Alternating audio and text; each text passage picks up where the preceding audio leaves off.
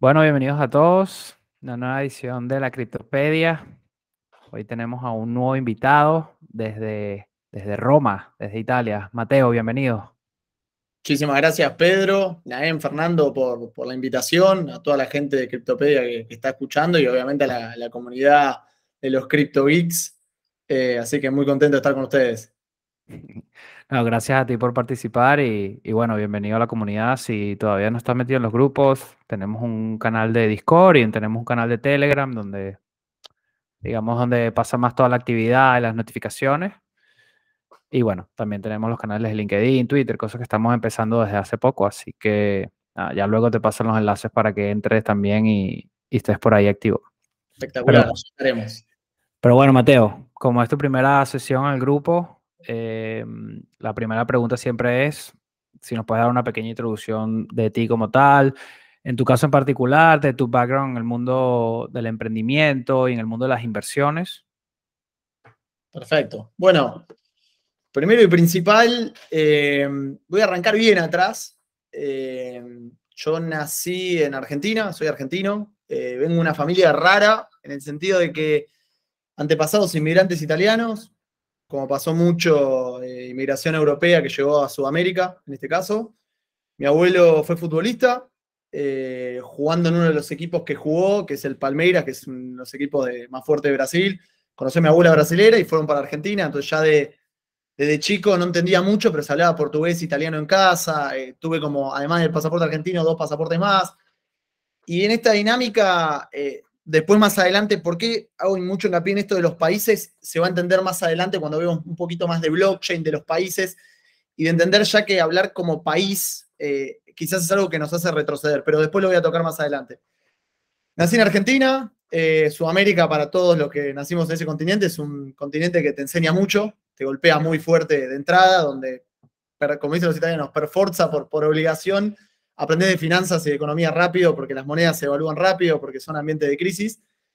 Eh, en Argentina eh, estudié ingeniería industrial, eh, terminé en el 2015, mi, mi, en la universidad para, para, recibirte necesitaba hacer una pasantía y, unas prácticas, como se dice en Sudamérica, y, lo hice en cervecería Quilmes, que es como se te dijera la cervecería Sol, las, no sí, sé, la conocemos. Esa famosa, la Brahma, la Heineken, pero la, la etiqueta argentina.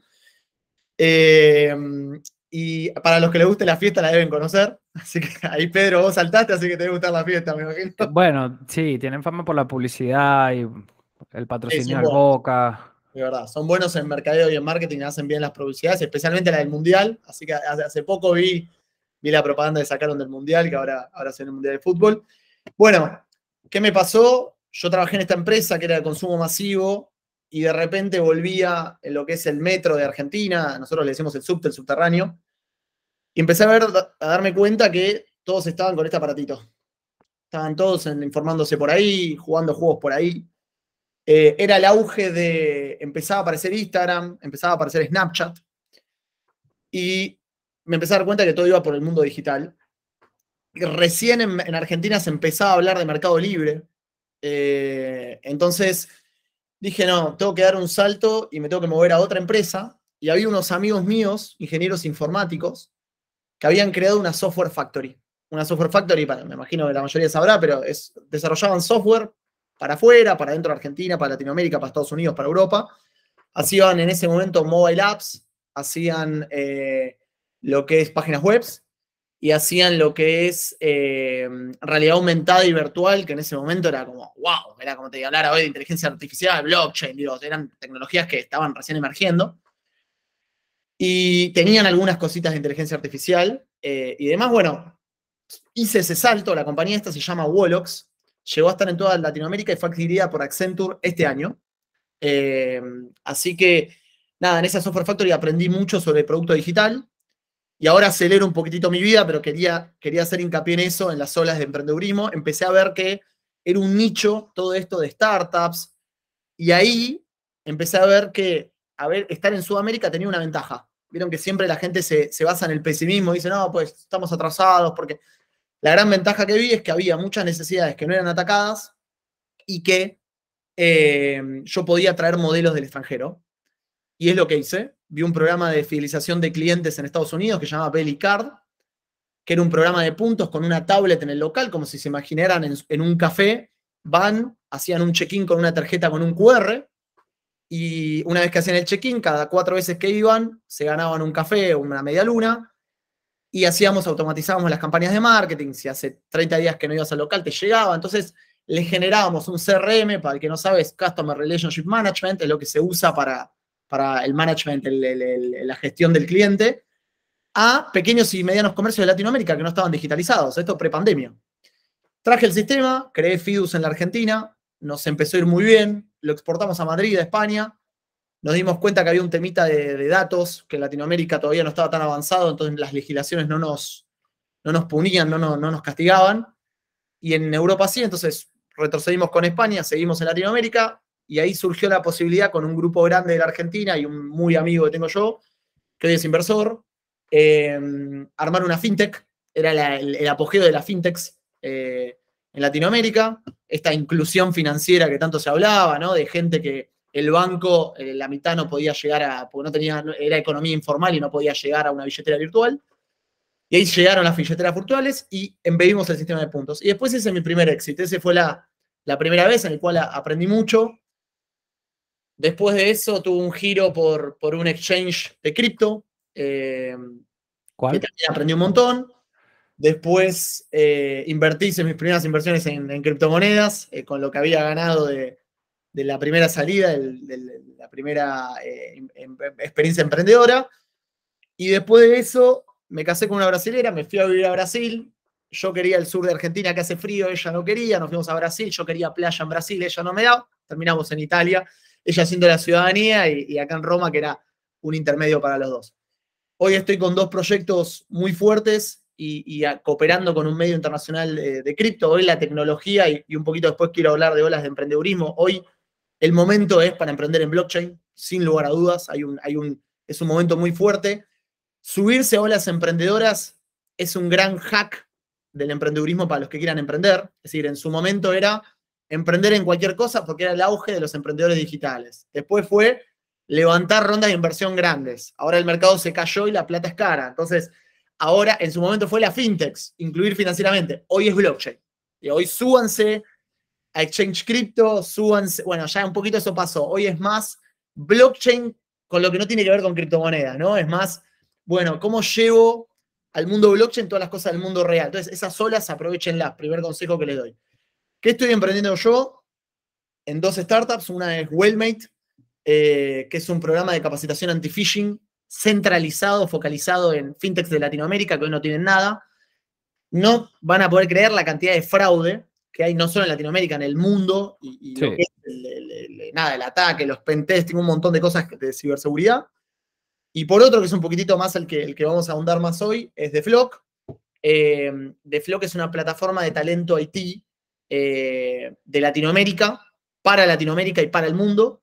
Tenemos lo que es Product Engineer, eh, perdón, eh, Product Owners, eh, Data Engineers, desarrolladores de todo tipo, especialmente en la industria de blockchain, que vamos a charlar, diseñadores, y exportamos este talento a los distintos talentos de nuestra región eh, al mundo. Es decir, puede ser en una manera de staff augmentation en el que vos necesitas el talento y ahí funcionamos como un manager de fútbol, te proveemos el talento y el contrato lo firmás con nosotros.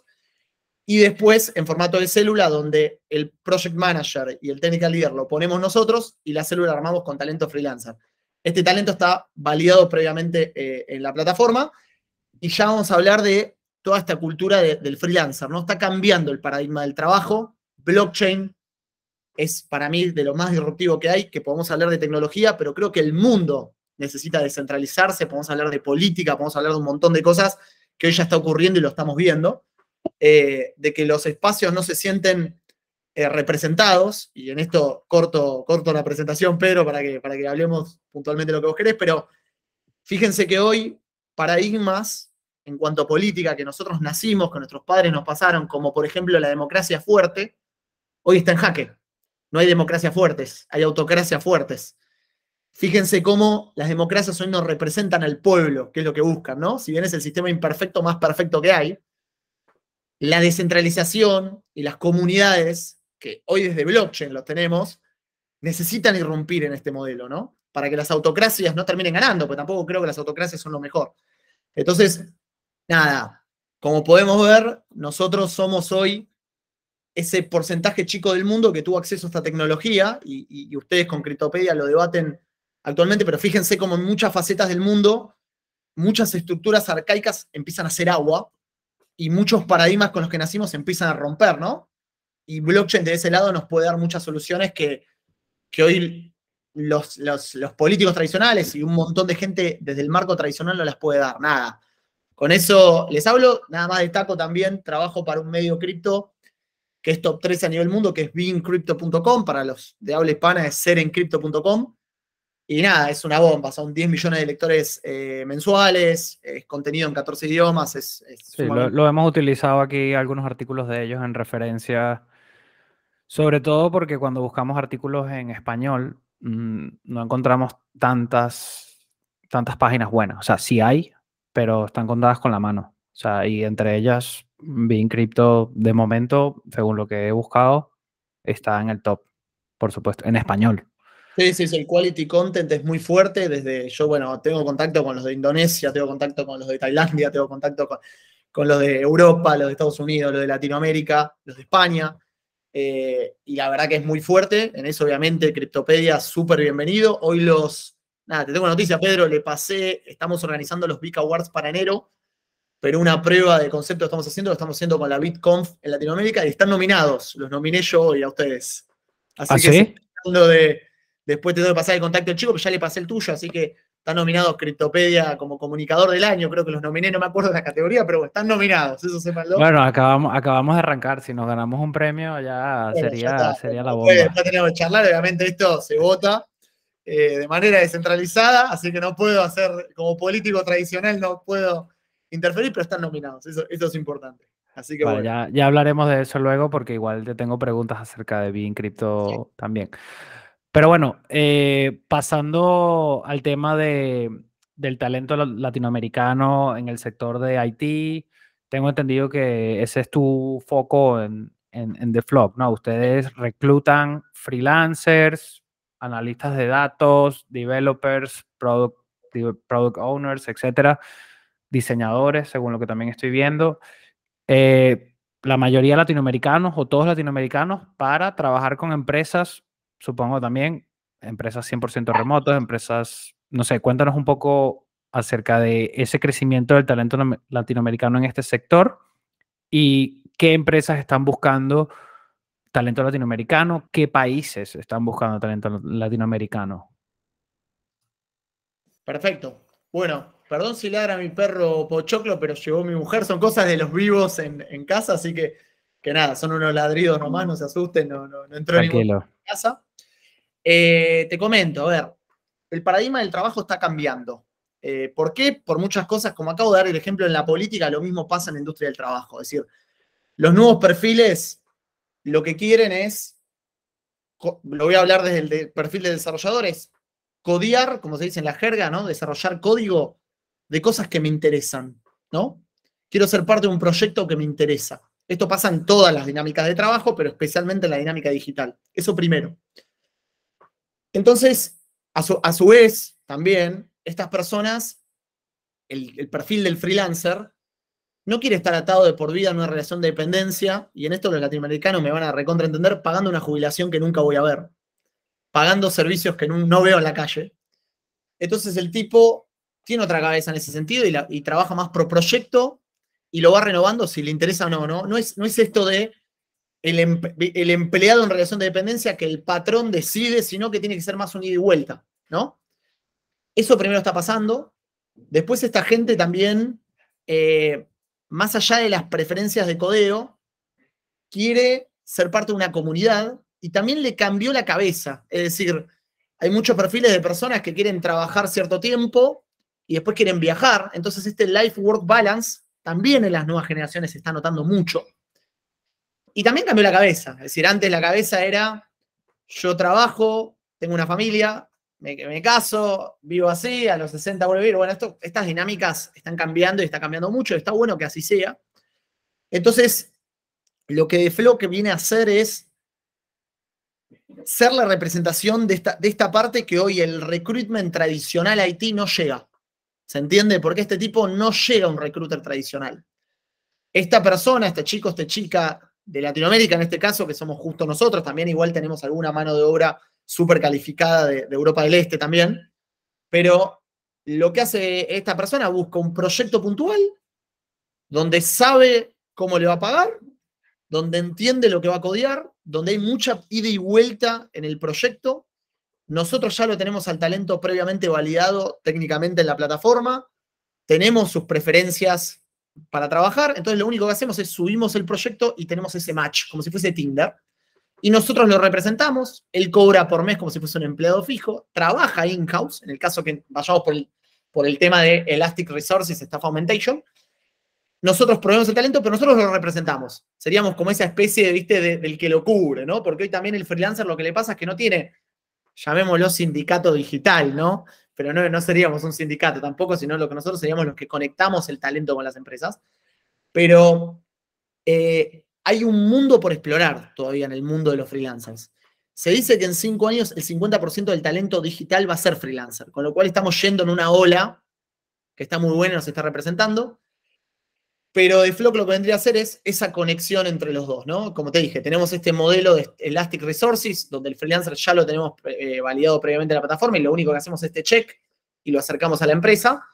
Y después tenemos uno más, eh, que es el de las células, donde directamente nos piden o nos cae un proyecto y nosotros lo agarramos con un project manager propio y un technical leader propio y formamos el squad eh, según las preferencias y con los, con los perfiles profesionales que, que tenemos de Haití, ¿no? Son las dos modalidades de trabajo que tenemos.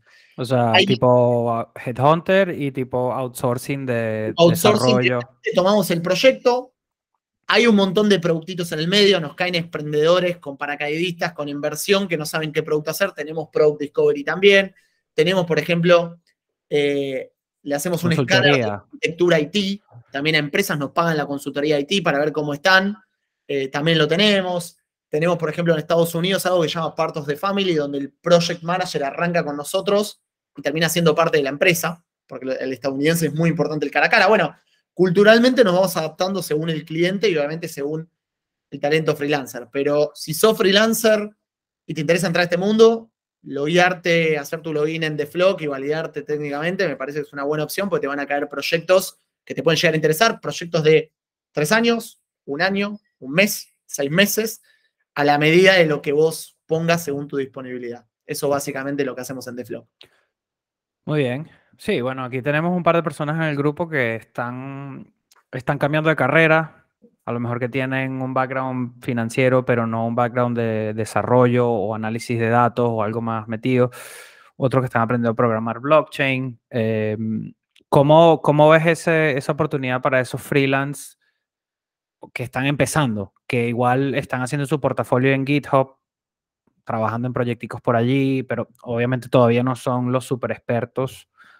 Pero, ¿qué, ¿qué les recomendarías a ellos? ¿O ellos también tendrían chance en algún tipo de puesto? Obviamente no un puesto senior para un proyecto, pero algo más que necesiten ayudantes en The Flock. No sé, para ese target, si tienes algo, si puedes contarnos algo también. Hay target, la verdad que hoy el mundo digital, nosotros es muy loco, pero venimos a tener oferta en un mundo donde no hay oferta. Por eso también el talento es, volátil y va muy rápido. La verdad que he tenido clientes que se demoraron tres semanas en un contrato y perdieron el talento. Eh, en la industria blockchain, obviamente, es todavía más escaso el talento, con lo cual es una muy buena oportunidad para, subirte eh, a esta, ola. Eh, hay muchísimas oportunidades. cada vez son más las empresas, como dije, esta ola de emprendedurismo de no solo en proyectos que tengan que ver con criptomonedas, porque criptomonedas es una parte de blockchain, sabemos que blockchain tiene un montón de, verticales que, poca gente, o sea, la gente que no está metida en el tema lo sabe, digo, desde saber la manzana que me llegó a mi casa, desde dónde fue traqueada, digo, todo ese track, hasta un montón de cosas en políticas públicas y demás que se pueden hacer con blockchain. La verdad que la mayoría de la gente no sabe, la, mayoría de la gente habla de blockchain y te habla de Bitcoin. Yo otro día en el MBA y un profesor le pregunté algo y me dice, no, porque el Bitcoin ¿Qué estás hablando? O sea, estás limitando blockchain a Bitcoin. O sea, sos un bruto. Pero bueno, no importa. La verdad que no le podía decir nada. Un tipo de 60 años. Eh, igual el tipo de 60 que saben un montón, pero este no, claramente no sabía nada. Em, y lo que te quiero decir es, en esa parte de la industria es muy fuerte los pedidos que tenemos. hay mucho en lo que es smart contracts, lo que es Solidity, que es el lenguaje que se usa para smart contracts. Es muy fuerte la, la demanda que hay ahí. A especializarse, no se preocupen por no ser expertos, nadie nace experto, todos nos confundimos. Eh, si hoy yo como emprendedor me ven sólido de cierta manera, y bueno, es porque la verdad que me pegué muchos palos, como decimos en Argentina, me, golpeé constantemente, fracasé un montón. Hay que salir de eso, que yo en las charlas de emprendedurismo que doy, que son más motivacionales, lo digo mucho, ¿no? Eh, hay que salir de la cultura del fracaso que, que tenían nuestras sociedades antes, de castigar. Nosotros nacemos con tres nos. El primer no son tus padres, el segundo no son las escuelas y el tercer no es la religión, ¿no? Que está implantada en, yo soy religioso igual, pero digo, está implantada en la cultura. Digo, tus padres cuando vos te querés trepar al árbol y probar tu potencial, no, nene, quédate acá. La escuela cuando vos querés salir de la caja y pensar distinto, no, flaco, repetí el texto que te dimos y cuando mostrás cierta creatividad te viene el, el, punishment, ¿no? A golpearte. Y la religión, que por más que no la ejerzas o no, se basa en castigo, en culpa, en no, no, no, no hagas esto. Siempre es el no antes del sí, ¿no? Bueno, entonces, contra eso tenemos que luchar y en parte la cultura del fracaso viene con eso, ¿no? De no castiguemos el fracaso. Al contrario, eh, acá lo leo un montón, errar humanum es, ¿no? Errar es humano. Digo, al contrario, los errores, en la cultura de la agilidad que se habla mucho en digital, lo importante no es errar, sino aprender del error. El problema es errar dos veces la misma cosa. Bueno, tropezar con la misma piedra dos veces. Bueno, eso es una cosa que nos tenemos que llevar eh, del mundo digital que se entiende muy bien, ¿no? Esta cultura de, de, de la agilidad, ¿no? De los sprints, ¿no? Eh, metodología Scrum, metodología Agile, cualquiera. Digo, hago un sprint, en ese sprint pongo tales funcionalidades, se desarrollan esas funcionalidades, a la semana siguiente vuelvo a, a rechequear esas funcionalidades y hago unas nuevas. Y en esta cultura de mejora continua, llevo el producto que quiero, eh, iterando muchas veces. Bueno, así debería ser la vida profesional de cada uno. Digo, nadie nace sabiendo. Con lo cual, láncense en blockchain sin lugar a dudas, empiecen a jugar con smart contracts, empiecen a jugar con un montón de cosas complejas, porque mientras más específico es el perfil, oferta-demanda, curva de cualquier economía, eh, más... Mejor más, pagado, más difícil de encontrar. Sí, total. Entonces, eh, en eso aprovechenlo. Hay un montón de proyectos eh, en The Flow que nos caen de, de la industria blockchain, así que para adelante. No queda otra. ¿Cómo, ¿Cómo ves el tema para los puestos que no son tan técnicos? O sea, no tan, no de desarrolladores o diseñadores eh, UX UI, sino, no sé, estos de análisis de datos, etcétera, que por ejemplo cualquiera podría ser un analista si tiene bastante experiencia haciendo investigaciones, etcétera, ¿no? ¿Cómo ves esa demanda de esos puestos? ¿También los cubren o, o están muy enfocados solo en, en development y, y, UX y todo esto? Mira, somos muy fuertes en el IT duro, pero también somos muy fuertes en lo que es la data. Y en esto tengo muy buenas novedades. Es decir, los datos son el petróleo del siglo XXI, sin lugar a dudas. Lo que pasa es que los datos hay que saber usarlos. Es decir, que hay datos, sin lugar a dudas, ¿viste? Todos crecimos con eso de desenchufar el celular porque la CIA está controlando. Bueno, está bien, puede estar controlando y puede tener todos los datos. Lo importante es esa gestión. Hoy los data engineers, senior, semi-senior, cobran más que los desarrolladores, muchos.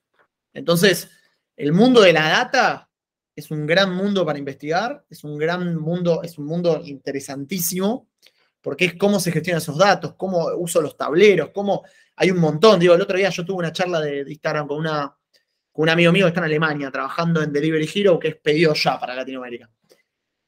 Y él contaba la diferencia entre un analista de datos, entre un ingeniero de datos y después, no me acuerdo, eh, un científico de datos. Nada, te contaba lo y nada, dentro de ese mundo también hay un mundillo específico de uno arma como modelos predictivos súper complejos, el otro arma los modelos y el otro como que arma la predicción o arma las cosas básicas. Entonces, nada, métanse en ese mundo, el mundo de la data es sumamente interesante y es un mundo que va a crecer un montón porque realmente hay cosas predictivas, modelos predictivos de un montón de cosas que vos decís, ¿cómo le pegó a esto? Y bueno, lo vemos hoy con cuando buscamos un vuelo y te aparece eso, lo más sencillo. Esto se puede llevar a la realidad, es decir, a la política le puede hacer ganar un candidato o a otro. Hoy la política está muy migrada a la calle, pero poco a los datos. Cuando se dos, enchufen dos neuronas a los políticos, que les pasa poco, eh, más allá para, para ser negociado, pero cuando enchufen van a ganar eh, eh, campañas, lo mismo en, las redes sociales, en un montón de cosas. Bueno, ya lo, ya lo hacen un poco. Ya lo hacen un poco, es verdad, yo estoy exagerando, ¿no? Eh, en parte pues me gusta pegarles. sí, que nada, pero sí. el mundo de la data muy fuerte, se está necesitando mucho product owner, eso es muy importante. Porque el perfil del producto digital es muy importante, porque necesita de soft skills para entender las necesidades del cliente y de negocio y comercial, pero también necesita esa skill para que el developer y la gente técnica te respete, product owner. Sí, correcto. Es muy importante eso, no es fácil. Eh, hoy los developers vienen tan específicos que a un perfil no IT como el mío no lo respetan y está muy bien que no lo respeten, porque hay mucho charlatán. Eh, pero el product owner hoy es sumamente clave, entender cómo plantea las necesidades, cómo ve el roadmap de producto. Realmente sí, esto en el lado business y el lado técnico, por lo menos saber explicar bien para... Cinturiar, como le decimos nosotros, ¿no? Entender de cada lado, saber hablar con cada interlocutor, ese perfil es muy fuerte. Y en lo que es el mundo del diseño, ni hablar. Hay una parte de UX y de UI, o sea, de User Experience, de la experiencia de usuario y del diseño propiamente dicho, que juega fuertísimo. Entonces, piensen que estas habilidades, mientras más sepa uno, más valorables en la industria, porque si yo soy diseñador, entiendo de UX y UI, y a su vez sé de desarrollo, y entiendo de front y de back, y a su vez sé de armar producto digital, y entiendo el neo, nada, sos un, sos un animal. De todo, sí, de todo. Yo lo que les digo es imposible saber todo, tienen que ver qué perfil quieren tener ustedes, ¿no? Un perfil generalista, un perfil específico, un perfil de, bueno, me interesa la tecnología, pero yo me especifico en esto. Bueno, la, realidad es que la industria está muy pujante eh, y, todos los perfiles nosotros tenemos, de lo que es data engineer, de lo que es product owner, de lo que es diseñador, de lo que es eh, developers de todas las tecnologías, todos los lenguajes tenemos. Eh, y tenemos proyectos que nos caen. Y después, bueno, a veces tenemos pedidos específicos, ¿no? Me piden social media manager, bueno, cae por default. la realidad es que a veces cualquier freelancer se anota, no es lo más fuerte que somos. Ok, o sea que también salen cosas así por demanda. Muy bien, muy bien. Y en el campo cripto, mm, no sé si nos puede dar un ejemplo de algunos clientes o de qué países son, qué es lo que más están buscando, eh, porque bueno, aquí ah, tenemos gente que trabaja en la industria, otros que no, otros que quieren entrar, eh, más que nada por, por saber si nos puedes dar insight ahí de, lo que tú tienes por tu lado, ¿no? De, de tu plataforma. Excelente. Mira, no te puedo dar los nombres, pero por temas de NDA, pero sí te puedo dar aproximaciones para que, para que se entienda. Así que, claro, claro. si más o menos eh, van a poder sacarlos. Hay muchos del mundo, eh, nada, ya, cada vez, eh, si bien están en la industria, los famosos exchanges, esos siempre están. así que eso es importante. Después hay muchos que se desprenden de esto, ¿no? Que son como spin-off, que son de arbitrajes. Tipo, ¿cuál es el mejor precio para comprar? Y ahí necesitas mucho de data. O sea, data engineer en industria blockchain. Y después tenés, eh, nada, mucho de desarrollo, ¿no? ¿Cómo hago el arbitraje entre distintas plataformas y distintos lados? ¿Dónde compro? Bueno, eso hay mucho también. Eh, está mucho en auge. Después hay mucho de lo que es proyectos específicos de estoy llevando un proyecto de la vida real a blockchain. Voy a tratar de no dar los nombres, pero de, jugar. Compra-venta de entradas y de tickets aplicado a un montón de industrias, ¿no? Música, vuelos, etcétera, etcétera, etcétera. Después tenés mucho eh, de lo que es el mundo de NFTs, muchísimo, desde marketplace hasta subastas, hasta pero lo que quiero dar de ejemplo es, hay mucho de llevar la vida real al mundo blockchain. Está habiendo mucha oportunidad ahí y está en mucho, si bien hoy la plata es cara y los fondos de inversión cambiaron, hay mucha plata tonta ahí también, ¿no? Como que de repente vos si te la jugaste y creaste tal cosa en el mundo cripto, bueno, dale, vamos para adelante. Es decir, eh, hagámoslo. Este pibe está llevando el mundo de apuestas al blockchain. Listo, sigámoslo. Entonces, eh, eh, está muy fácil la novedad y la nota, si haces algo por el estilo. Eh, y entonces también están cayendo clientes de ese lado que recibieron inversión. Con lo cual, ahí se las digo como emprendedores y se las digo como inversores y se las digo también como eh, trabajadores, es decir, tipo como freelancer también. Entonces, ahí hay una, una pseudo oportunidad. Pero los clientes, yo vos quejando los que tenemos y también los que caen potenciales, van por ahí, eh, más o menos. ¿No? Con, lo que es la industria de las cripto, lo que es el arbitraje dentro de las cripto, todo lo que se desprende de ese mundo, NFTs y también proyectos de la vida real llevados ahí, es decir, como compra de tickets, compra de tickets, eh, compra... Ahí ya estás hablando de players grandes tradicionales que están intentando innovarse, ¿no? Que digamos tienen un departamento de, de IT o de marketing o lo que sea y quieren empezar a hacer cosas para un posible metaverso o fidelización de clientes, etcétera, ¿no? Tal cual, lo entendiste perfecto, pero va por ese lado la, la industria como está yendo. Ok, ok, muy bien. ¿Y de las regiones, o sea, eso que más Estados Unidos, mucho europeo? Ahí te iba, bueno, ahí vuelvo lo que yo venía a decir. Yo soy un crítico muy fuerte de, no tengo la solución a esto, pero en este mundo descentralizado en el que yo me muevo, digo, yo soy un argentino viviendo en Italia, emprendiendo en Estados Unidos hoy, eh, nada, es como que hoy eh, las estructuras, el mundo digital te permite, y de hecho yo en el mundo en el que me muevo, nadie me pregunta de dónde vengo. Nadie te pregunta de dónde sos. Es raro. Es como que si, si me lo preguntan es porque culturalmente me ven que hablo mucho y que soy energético y me ven, che, ¿de dónde sos? Pero en cuanto al laburo, lo que el trabajo, lo que se ve muy fuerte es agregas valor o no. Entonces, creo que hay un montón de conceptos que se están rompiendo y estas estructuras de pensar todo como países, con estas fronteras que tenemos, obviamente tiene pros y tiene contras, ¿no? Pero yo no lo veo en el mundo eh, que es un poquito lo que me... la pregunta va muy bien, como, ¿de qué país está surgiendo? La verdad que no veo mucha descentralización, mucha mano de obra calificada, emprendedores de todos lados, tipo el otro día hablaba con un emprendedor francés acá en Italia, que está porque la esposa está en un organismo internacional de acá, pero emprendiendo en México con colegas, el socio de Latinoamérica, y como que yo digo, wow, es un francés con un socio latinoamericano.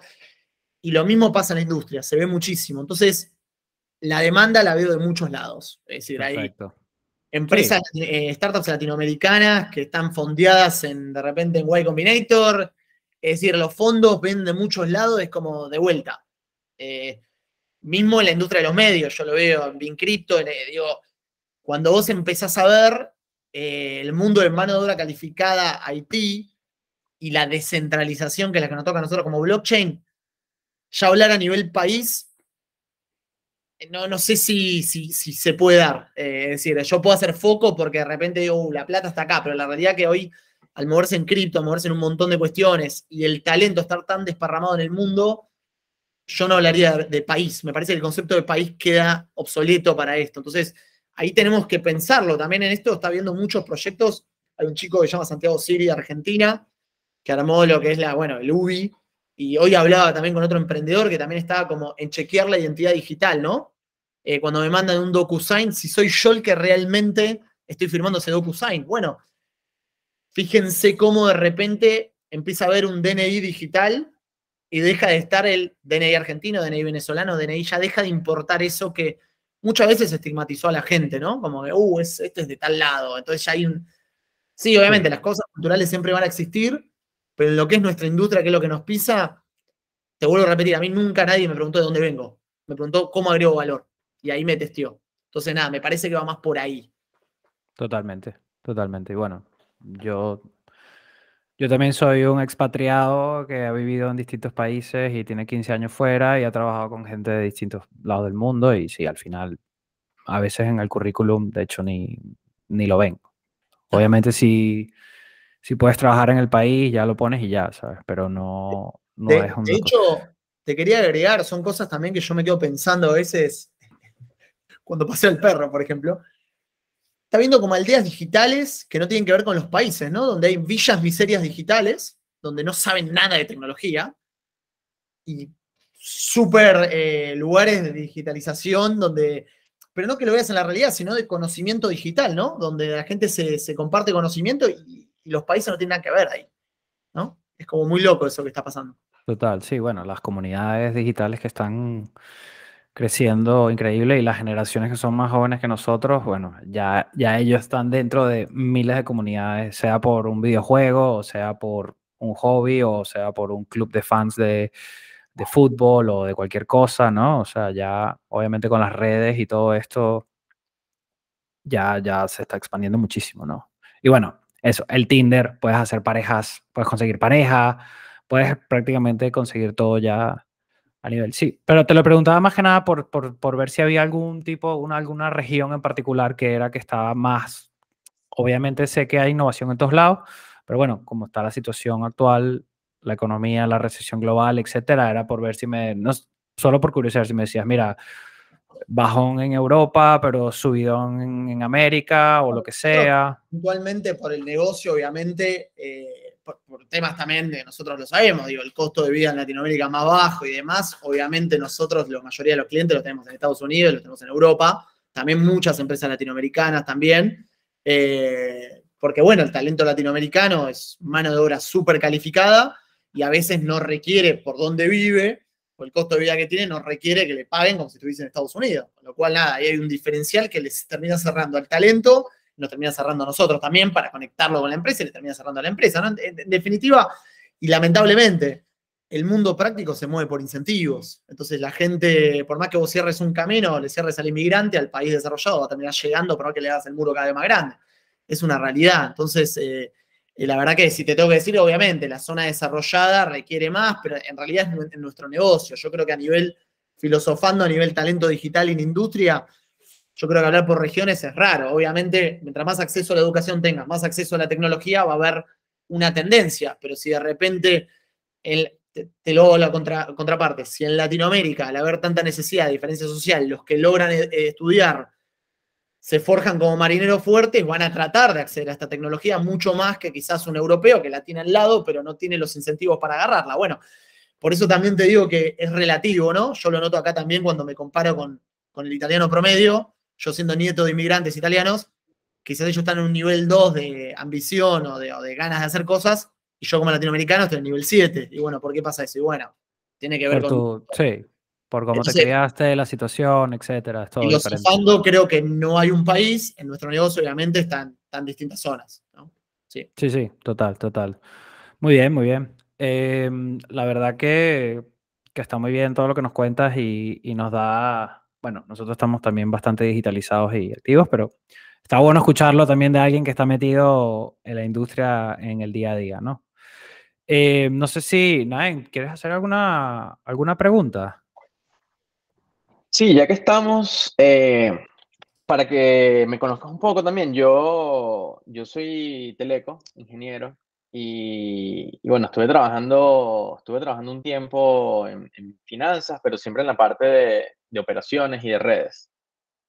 Y me aburrí, no quería, no quería hacer eso, estuve 10 años haciendo lo mismo y dije, mira, me gusta mucho el blockchain, tengo, tengo conocimientos financieros, tengo eh, muchos conocimientos técnicos también y, y, y bueno, he minado, he hecho muchas cosas.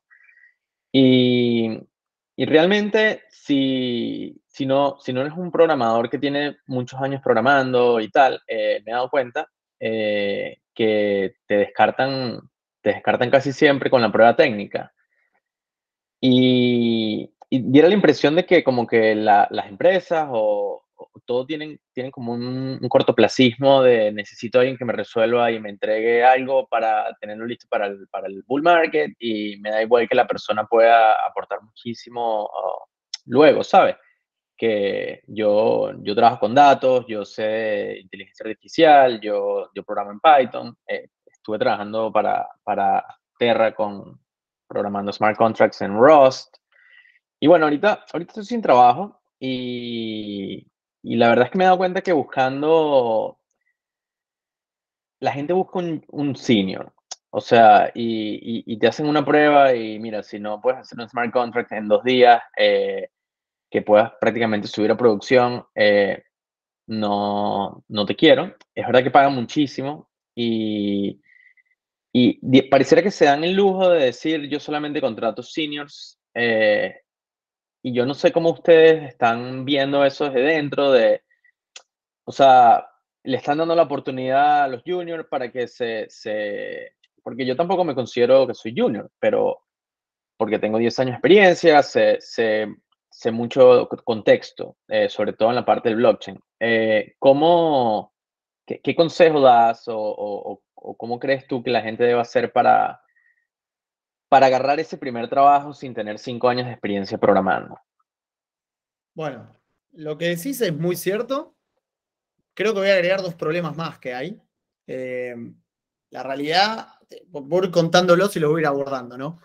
Del lado del recruitment hay muchas trampas también, que eso también las hizo a las empresas ser muy recelosas, que es que te venden y venden un personal que es junior como semi-senior, un semi-senior como senior, entonces cada vez la gente pone una prueba técnica imposible para validar que le están vendiendo, le están vendiendo eh, un sapo, ¿no? Le decimos nosotros en Argentina, que entiendo que igual se entiende, ¿no? Pero quieren la princesa, no el sapo. ¿Se entiende? Como que en ese sentido también eh, hay que entender ese, ese lado.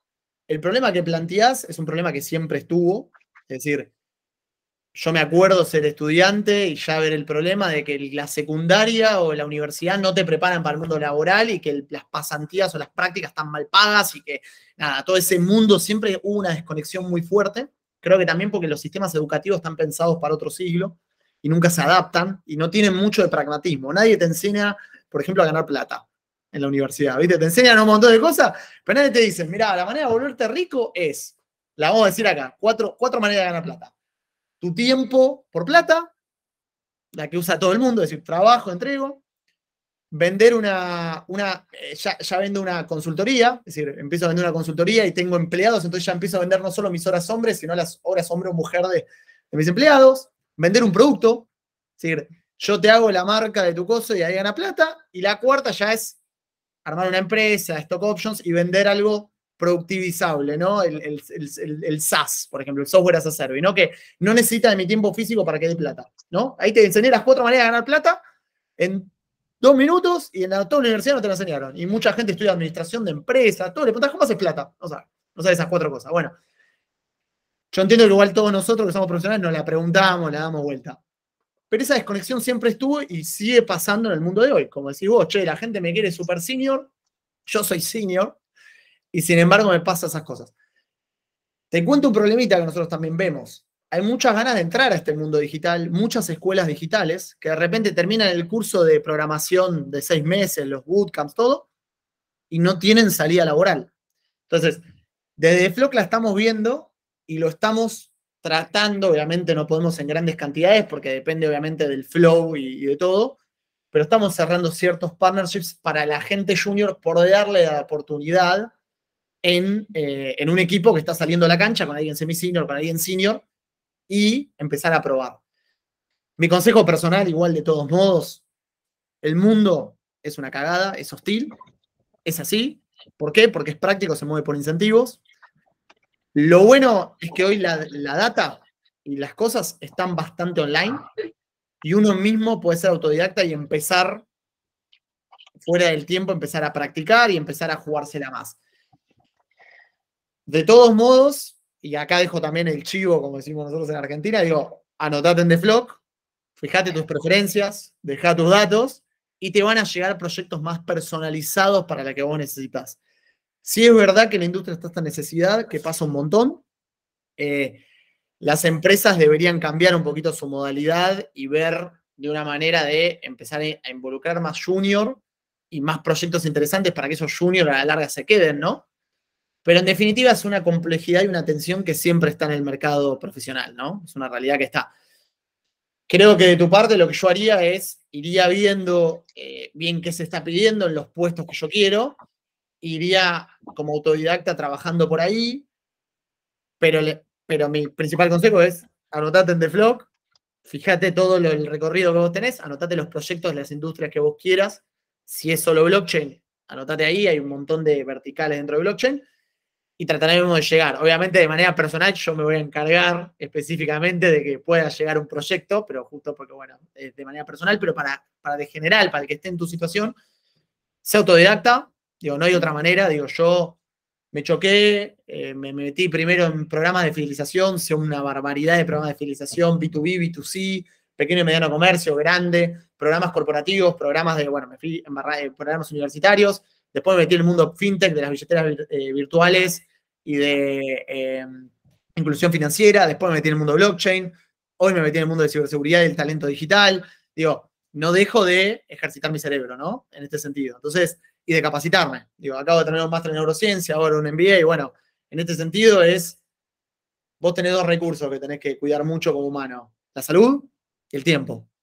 Si vos invertís el doble de tiempo en las personas, vas a tener mejores resultados. La salud siempre hay que cuidarla, pero hay hacks de productividad, digo, dormir mucho. Un hack. Ejercitarte, otro hack. Involucrarte socialmente con personas, otro hack. Digo, meditar, otro hack. Hacer deporte, otro hack. Entonces, ya está, no, quiero que sean robots humanos, ¿no? Pero está como bien visto lo que te hace bien y lo que te hace mal. Bueno, entonces aprovecha todo esto y, usalo en tu favor, digo. Eh, pero sí, creo que también ahí planteas una cosa que es responsabilidad social, ¿no? Que es lo que falta hoy. Hoy vivimos en un mundo plegado de derechos, pero de pocas responsabilidades. Las empresas deberían tener una responsabilidad social mayor. Nosotros deberíamos tener una responsabilidad social mayor y la sociedad debería tener una responsabilidad social mayor. Porque en definitiva, es una, lo voy a decir mal, ¿no? Una hijaputez que un tipo que es super senior como vos, de repente le tomen un test, super test y le digan que no es senior. No, flaco, escúchame, tenés que ser un poquitito más abierto, darle la oportunidad que el tipo aprenda, pagar ese onboarding para el tipo y en definitiva cuando vos capacitas a una persona, estás mejorando el mundo. Por más que a vos competitivamente decís, che, no, le quiero sacar a mi competidor o quiero hacer esto en dos minutos. Bueno, a veces me parece que hay que tener un poquito de humanidad y no pensar tanto en el negocio. Pero como te vuelvo a repetir, el mundo es hostil y te tenés que preparar vos. Entonces te doy el consejo. En la práctica lo que necesitarías, tu caso personal lo tomo yo, así que te espero ahí que te lo ves en The Flock y lo voy a tomar yo, no te preocupes, pero digo, para el caso global es muy importante eso. O sea, prepárate vos, tenés tiempo, tenés dos recursos que tenés que, manejar muy bien, ya los acabo de hablar, y después capacitate, capacitate, capacitate, metete, sea autodidacta, digo, oye, está toda la data en la web. Digo, la realidad es que, como, digo, Criptopedia es una comunidad, hay muchas comunidades, hay muchos lugares donde se encuentra la gente, hay mucho meetup. La verdad que yo me canso de escuchar buenos podcasts. Digo, es como que en este sentido tenés para tirar, lo que falta es tiempo. Es yo estoy en el gimnasio haciendo musculación y estoy escuchando un podcast. Entonces, a la noche me voy a leer y leo. Digo, hay que tratar de unir lo útil a lo agradable también, ¿no? estamos, en, estamos en esta era de autocapacitación también, ¿no? Y viene mucho en este, en este mundo de, de desarrolladores que realmente muchos, ninguno estudió, muchos developers, porque al final dejaron la carrera, entre ellos eh, Mark Zuckerberg y Miles. Pero bueno, tengo muchos amigos que dejaron la carrera y se pusieron a trabajar y como era programar, programar, programar es learning by doing, haciendo constantemente todo lo que va saliendo nuevo, etcétera. Al final es un mundo de, nunca parar, ¿no? Y, bueno, supongo que eso sí, bueno, Nain y yo lo hemos hablado un poco, pero sí, supongo que será seguir haciéndote tu portafolio de GitHub, metiéndote en proyectos personales, expandiendo tu experiencia en, tu portafolio para que te ayude, ¿no? Sí, tal cual. O sea, eh, y, bueno, llevo haciendo eso mucho tiempo. Llevo, no he querido especializarme porque realmente es como suerte, ¿no? El, como hay tantos sectores, hay tantas verticales, como a lo mejor no tiene sentido eh, decir, mira, me voy a especializar en esto por mi cuenta, si no es algo que voy a usar porque lo, olvidas o no se usa o lo que sea. Entonces, eh, he optado más bien por, por, aprender horizontalmente. Mira, sé de muchísimas tecnologías, sé, sé, de muchísimas industrias y al final como que eso, eso también genera un valor, un, valor porque, porque tiene sinergias, entiendes, entiendes cómo, cómo engranas una industria con otra, un protocolo con otro, un blockchain con otro y todo eso te, te, te puede hacer saber de, incluso te puede ahorrar dinero. Mira, ¿dónde, dónde desarrollamos esta, esta aplicación o esta idea que tengo? Eh, ¿Dónde guardamos las bases de datos? ¿Dónde, qué, servidor de la nube utilizamos? O sea, todo eso, la gente me, da la impresión de que no lo ve o no le interesa o, simplemente está... se me ocurrió otra, escuchándote recién, también hay que entender que es muy importante saber vender y saber venderse. Entonces, en eso también hay, un, hay, un, hay, un, hay algo que vos tenés que empezar también, te lo digo vos de manera personal, pero para, para el general que tenga el problema, ¿no? Hay que empezar a venderse. Digo, es una realidad. Ahí tenés que usar todas las herramientas que haya, desde los medios de comunicación, hasta los podcasts, hasta las comunidades, hasta. Hacerse una voz certificada o validada en cierto tema y demás también ayuda. Digo, hacerse el perfil, no, no digo que no lo tengas, ¿no? Pero estoy diciendo, también ahí hay que ser vivo de cómo uno se vende, ¿no? Eh, yo he visto tengo muchos colegas emprendedores que de repente voy a decir, che, este hizo la, en producto, hizo un cuarto de lo que hizo el otro, pero se vendió 120% veces mejor, ¿no? Entonces, la realidad que, que ahí hay, hay, un, hay un arte que es una soft skill, que es saber venderse, que es sumamente importante, porque si de repente, che, mi producto era 10 veces mejor y compró el de al lado, que quizás era 10% más caro. Bueno, en ese sentido, eh, también es, un, es una buena, un buen feedback para tomar, ¿no? Eh, yo lo veo mucho en el mercado eh, de todo tipo, ¿no? Pero digo, también eso es importante, es decir, no todo tampoco es un GitHub, o sí, también, o sea, no, es que te estoy diciendo, nosotros decimos en Argentina la posta, ¿no? La, verdad de todo, no, no, depende del caso, obviamente, y depende, pero también en eso fíjate, digo, a veces un,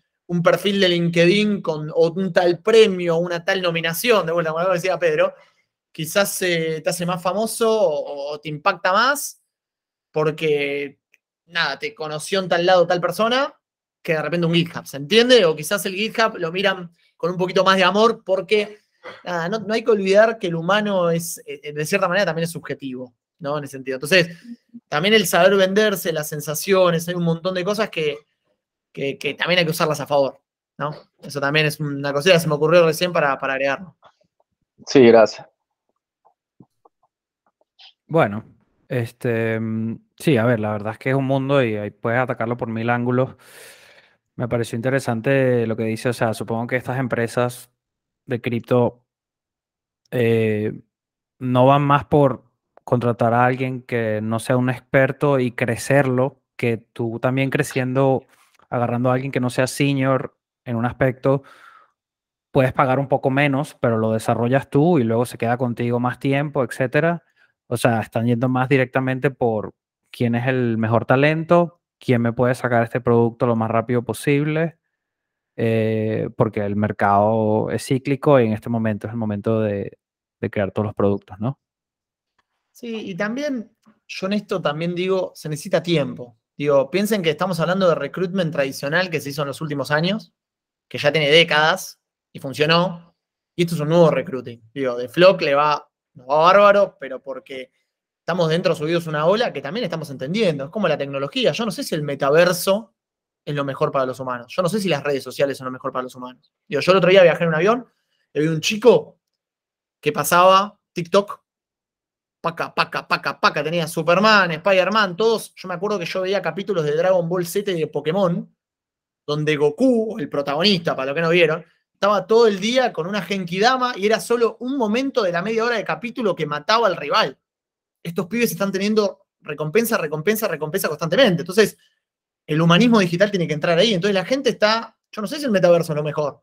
Sé que es lo mejor para meterme los anteojos y ver la antigua Roma los ejércitos atacando la ciudad y es espectacular. O de repente estar en una iglesia y ver a Jesús en el Evangelio diciéndolos ahí. ¿Entendés? Debe estar buenísimo eso. ¿Se entiende? Pero de repente en la vida cotidiana el TikTok así, yo creo que te están entre eso y fumar cocaína, yo no sé cuánta diferencia hay, ¿se entiende? Entonces, lo que quiero, lo que quiero decir, uh, creo que buchoné, ahora quedé como drogón, perdón, quedé como drogadicto. Que va, que va, que va, Pero lo que quiero decirles es, yo no sé si está yendo bien el humanismo, eh, perdón, el humanismo digital tiene que atacar simplemente esas cosas, pero digo, en el mundo del recruiting también requiere un tiempo, ¿no? Estas empresas que quieren eso, pero ¿cómo llegamos a ese talento que necesita? Bueno, necesita moldarse de cierta manera esto y decir, bueno, tenemos que invertir en los juniors, tenemos, empieza a pasar eso, ¿no? Que de repente dicen, bueno, es como el cambio climático, digo, es, es, es obvio, digo, estoy en Italia en noviembre y hace calor. En Argentina en este momento, que ya pasó la primavera, hacía frío. Entonces digo, claramente el cambio climático está, bueno, ¿qué hacemos para zafar la crisis climática? Entonces ya lo tenés que meter por obligación. Bueno, esto también lo que vos planteás, Naem, en algún momento, estos nuevos talentos freelancers, lo mismo las empresas que hacen recruiting tradicional y les cuesta llegar al talento, se van a tener que adaptar. Se van a tener que apoyar en una plataforma como de Flock para encontrar el nuevo talento. Bueno, tenemos un montón de desafíos que son los desafíos de nuestro paradigma. Por eso también arranqué con, crecimos con democracia fuerte y hoy las democracias son débiles. ¿Qué hacemos? ¿Qué hacemos? O sea, encima las democracias para ejecutar una decisión tardan años. Xi Jinping China va a ser el estado de las startups. Nosotros para tomar esa determinación en Latinoamérica y en, las democracias de Europa, Estados Unidos, o sea, pero, pero hagamos fácil. Biden es mi abuelo. Lula es mi abuelo. ¿Quién es el más poderoso de Europa? Macron. Merkel ya es mi abuela. De vuelta. Entonces, es desesperante la situación, pero es desesperante en realidad para los que le tienen miedo a la crisis. Para nosotros los latinoamericanos estamos re tranquilos y estamos acostumbrados a que el peso argentino se evalúa 50% por año. Entonces, las crisis a nosotros ya estamos preparados, ya tenemos soft skills. ¿Se entiende? No nos da miedo. ¿Miedo de qué? No, es, es oportunidad. Es, es oportunidad. Bueno, por eso te digo, creo que el mundo se tiene que acomodar a estos nuevos paradigmas y realidad y, y se va a ir acomodando. Digo, es como que eso, eso es lo que te digo de- en cuanto a positivo del mensaje.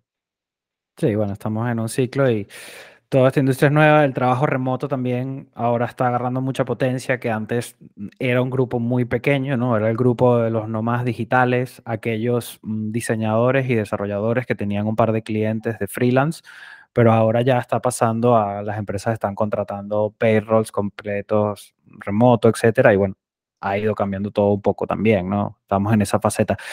Te aprovecho y te comento esto, Mateo, porque veo que hay demasiados mm, headhunters buscando muchos perfiles, pero como que van mandando mensajes masivos y hay como un desastre ahí también en ese, ¿sabes? La gente escribiéndote por LinkedIn, ofreciéndote puestos que ni siquiera encajan con tu perfil porque como ni siquiera Desastre. vieron tu experiencia. O sea, veo que hay como un revoltillo por el tema remoto y por- también porque obviamente la gente se está buscando. O sea, obviamente yo, yo trabajo por una empresa americana eh, de, como consultor, pero, ¿sabes? Estoy abierto a todo mercado.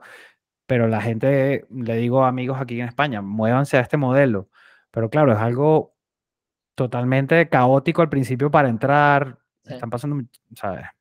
No, No, entiendo qué está pasando ahí. que lo que pasa es que el que hace recruitment tradicional, ya la oferta, la oferta de talento está baja. Y después hay un mercado secundario de reclutadores. Entonces, se vuelve un desparramo horrible. Pero sí te puedo decir que yo las tres, cuatro empresas que he tenido de, clientes o conozco porque amigos son country manager y demás, la realidad que están, es muy claro quién es el recruiter validado, que hay tres, cuatro en, cada país, que ahí hablando de la estructura país, ¿no?